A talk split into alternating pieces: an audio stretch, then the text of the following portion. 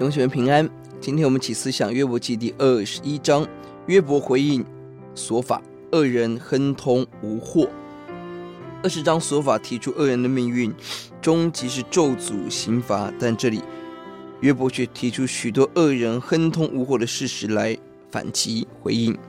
一到五节是引言，约伯请求朋友聆听他的话语。我不是向人诉说，我是向神。倾诉，大大焦急。然后十八节提出自己的论点，经文结构跟二十章很像。二十章提到了恶人受的刑罚，而其中是恶人的恶行。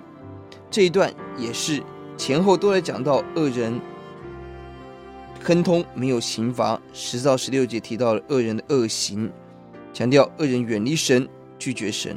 约伯故意用同样的结构来回应。说法的论述，而 他要强调的是，很多恶人没有遭遇到刑罚。比较其中提到了恶的部分，我们看到说法认为恶人是在地上看到刑罚灾祸，但约伯否定有太多恶人嚣张亨通的例子。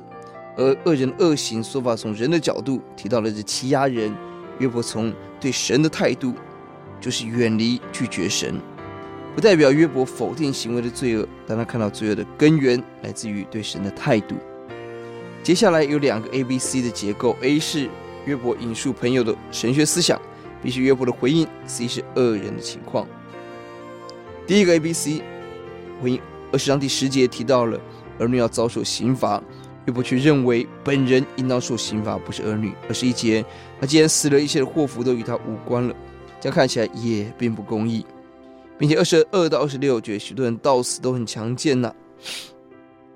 第二个提到了死亡是最公平的判断，但即便这样子，恶人却仍然亨通举办盛大的丧礼，这也是不公平。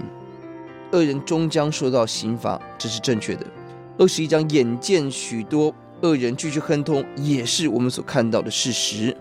这两处的平衡在于。我们相信，在神里头的公义，不是我们眼睛所看到的公平。神深刻的认识我们，照着我们内里真实的光景来审判我们。我们现在永恒中，神有公义的审判。